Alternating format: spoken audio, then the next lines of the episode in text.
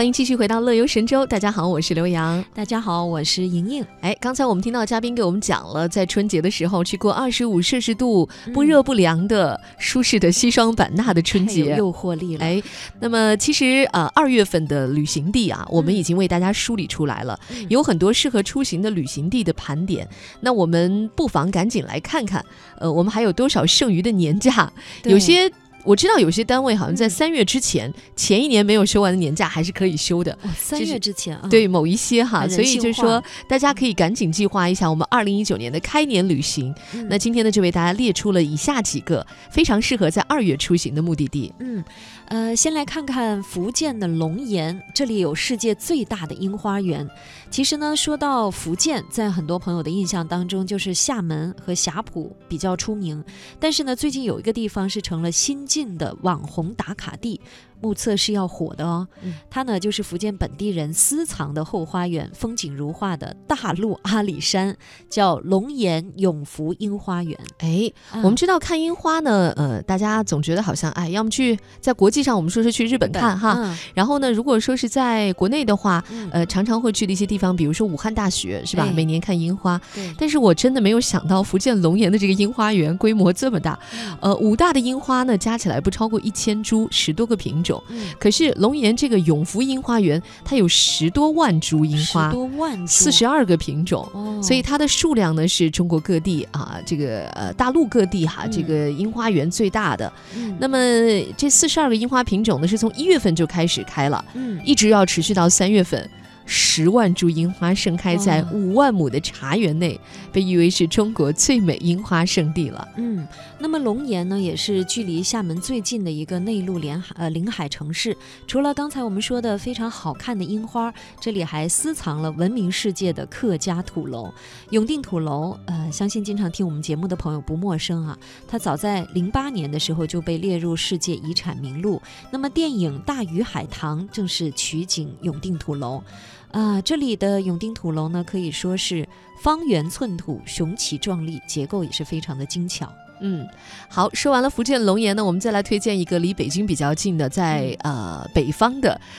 河北暖泉古镇，这个以前我们在节目当中也曾经介绍过哈。因为为什么要说在二月份比较适合去呢？它每年呢在过节春节期间，它要打树花。嗯，呃，这是每到春节的时候啊，在河北这个叫玉县，这个字还真是不好念，大家光看是那个蔚蓝的蔚，哎。但其实，在这里做地名的时候，它是念玉县。嗯，呃，大街小巷每家门前呢，都高高挂起大红灯笼，还有崭新的春联儿和各色的挂饰，把县城呢也是装扮的喜气满满。嗯那今年呢，春节是在二月，而这里呢最特别的习俗呢，当属古老的节日社火，就是打树花了。嗯这个打树花呢，已经有五百多年的历史。它是用融化的铁水。铁水呀，都融化了，那温度真的特别高，它就泼洒到那个古城墙上，哎，然后这样不是就。四处乱蹦嘛，就溅啊，然后就形成了那种万朵火花，壮观。对，所以就被称之为树花，它的壮观程度不亚于去看烟花的。对，难怪是古城墙，经得起打，经得起泼。呃，后来呢，这个暖泉镇呢，每逢元宵佳节期间打树花的习俗是一直延续到今天。打树花呢，也是作为一项非常古老的技艺，成为河北省级非物质文化遗产。那据说呢，当年暖泉镇是有好多的铁匠作坊，所以每逢到年节的时候，富人们就燃放烟花来庆祝，铁匠们同样也。渴望能够感受热闹的喜庆氛围，但是他们买不起烟花，所以呢，他们就从打铁时四溅的火花当中得到灵感，就把融化的铁水泼洒到古堡城门上方的砖墙上，看起来就好像朵朵烟花盛开。那么这种非常特别的烟花呢，吸引了越来越多的普通老百姓，它的热闹喜庆的氛围呢，绝不输。给拥有烟花的富人们，所以呢，每到逢年过节，呃，每逢过年的时候，富人放烟花，穷人打树花，就形成了这样的民俗。哎，那是在以前了哈，所以打树花都是在暖泉镇的那个古堡的城墙上进行的，但是场地比较狭小，那又有越来越多的外地游客会赶来看热闹，那怎么办呢？现在他们其实暖泉古镇已经是一个呃开发比较好的这样的一个旅游景区了，他们专门有一个天下。呃，这个第一补这个树树花花广广场，它是有一个剧剧场，也就是在这里，哦你不用说非得到过节的时候才能看，当然过节的时候会更有嗯氛围哈。嗯那在这里呢，它就有一个剧场版的，呃，里面有一个特别棒的演出，它既能够把呃嗯这个暖泉古镇它的历史啊文化它都融汇到那个演出里面，同时呢也哦会有在室内可以看到的树花表演，嗯真的非常好看。呃，所以现在的打树花可能就不会在古城墙上对，以前是在室外的，因为太哦冷了，晚上嘛，嗯大家都人又特别多，嗯所以就觉得很辛苦。那现在呢，专门新修了一个广场，嗯呃，大家可以在这儿看，然后也可以在室内看嗯那个演出。嗯这演出的结尾部分，它也有树花，也是非常精彩的。嗯嗯。那么从河北，我们再到南方的云南去看看。云南的云阳梯田也是鼎鼎有名了，云海奇观非常值得一看。那么在昨天的节目当中呢，为大家介绍过云阳梯田，面积大、壮观、线条美、立体感很强。当然呢，也是一代代哈尼族人勤劳和智慧的结晶。那么在二月春节前后呢，这里常有云海奇观。等到元宵节，梯田里的野樱花、野木棉花，还有野桃花和棠梨花都盛开了，哇，非常的漂亮，映在水中。哎呀，我觉得云南真的是春天来的太早了，因为我的朋友圈里面有一个朋友这两天正在云南出差嘛，啊，我就已经看到，呃，罗平的油菜花已经是 漫山遍野金黄色的油菜花了。嗯所以你看，这真是最早的春天，因为呃，可能是今年的天气的缘故，嗯所以暖呃暖的比较早，所以那边的油菜花呢开的也比较早，现在已经可以去赏花了。对，好，我们再来说一说，呃，这边南方呢已经是一派春意盎然了，但是北方呢依然是雪国冰封。哎，呃，现在二月份到东北依然是很寒冷，但却是拍出白雪美景的最好时机。到吉林呢观赏雾凇最佳季节就是每年的十二月下旬到二月底。那到吉林的雾凇岛就可以看到这种童话般的雾凇世界了。最理想的雾凇的拍摄时间呢，千万不要起太晚，它大约是在上午十点到十一点半之间。哦，而且呢，雾凇岛的雾凇非常的多和漂亮，经常呢能拍出一些风光大片的一个最佳的摄影圣地。每到寒冬的时候，江水当中会升起水雾，一遇冷就会在树上凝结为霜花。从远处看呢，就是传说中的玉树琼花，非常的美。嗯，我们再来说一个东北的哈，哈尔滨，哈尔滨的冰灯节也正当时了。呃，现在呢，哈尔滨以最美的冰雪盛装在迎接着海内外的小伙伴们，有冰雕展览、冰上乐园、冰雪演出，真是壮观的冰上的视觉盛宴。那么每年一度的这个冰灯游园会啊，它是一直从一月五号开始，会一直延续到二月末。哈尔滨的艺术家们呢，就会用这种松花江的原生的冰来进行创作，然后雕塑出千姿百态的冰雕艺术作品，再配上现代的科技手段，就构成了独具北国特色的冰灯艺术了。嗯，那么在占地六万多平方米的场地上展出千余个景点，在艺术家和能工巧匠的手下，松花江上取来的天然冰呢，就变成了一件灵气活现的精美艺术品，可以说是变成了呃呃，兵奇灯巧啊。非常漂亮的冰的世界，灯的海洋。那么冰灯艺术呢，其实年年都有新的变化，被朋友们称之为永不重复的童话。所以，呃，你每一年来看都会有不同的新的感受。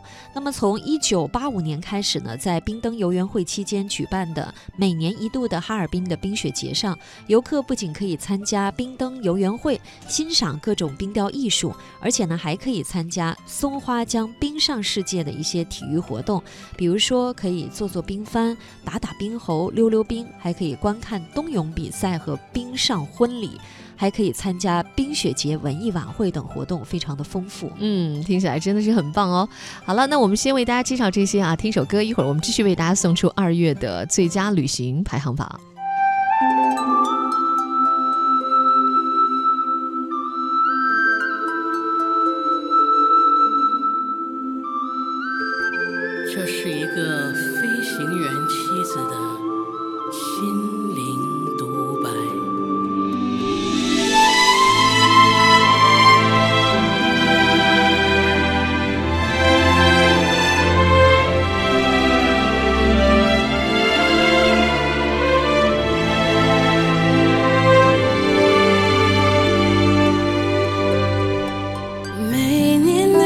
的春天，已是梨花盛开的时候。我站在高高的梨树下，等着他回来。想念无上天空，于是空中飘起了雨。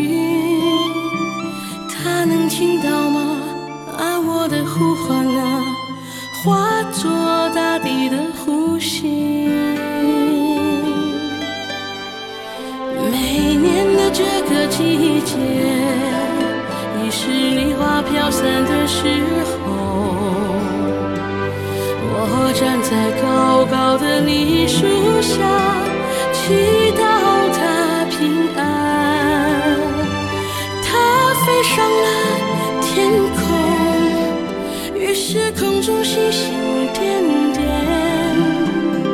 他能听到吗？啊，我的心跳啊，和他永远在一起。梨花儿啊，请你消去我的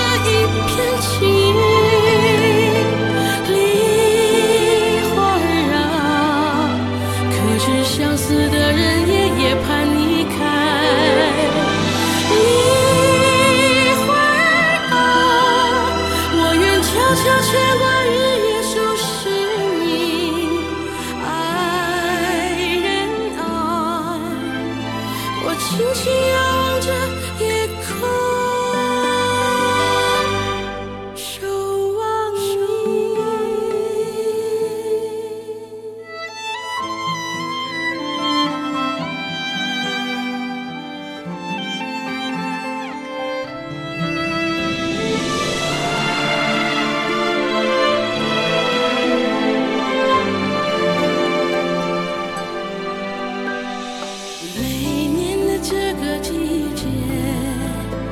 已是梨花飘散的时候。我站在高高的梨树下，祈祷它平安。它飞上了天空，于是空中星星